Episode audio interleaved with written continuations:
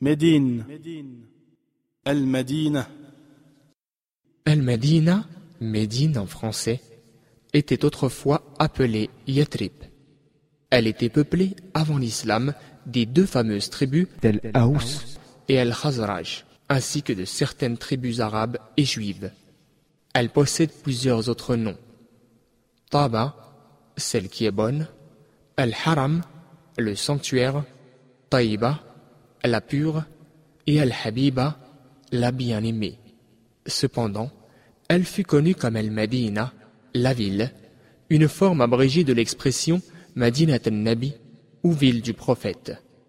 Après avoir été le refuge du prophète, paix et bénédiction d'Allah sur lui, à la suite de son émigration de la Mecque. Le prophète, paix et bénédiction d'Allah sur lui, en a fait un sanctuaire sacré entre les monts Aïr et Thawr.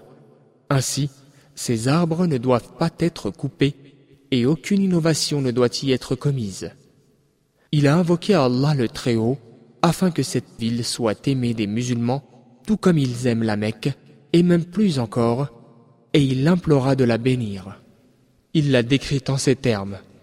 Elle est comme un four, elle expulse ses souillures, impuretés, gens vils et mauvais, et purifie ses biens.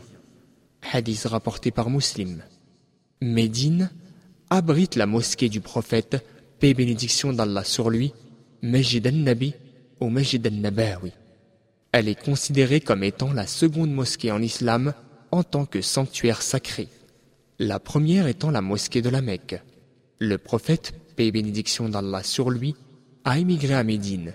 Ses habitants l'ont accueilli et l'ont pleinement soutenu. Ainsi, elle est devenue la capitale de l'islam.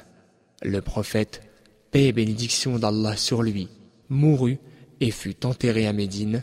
Sa tombe est toujours présente dans cette cité.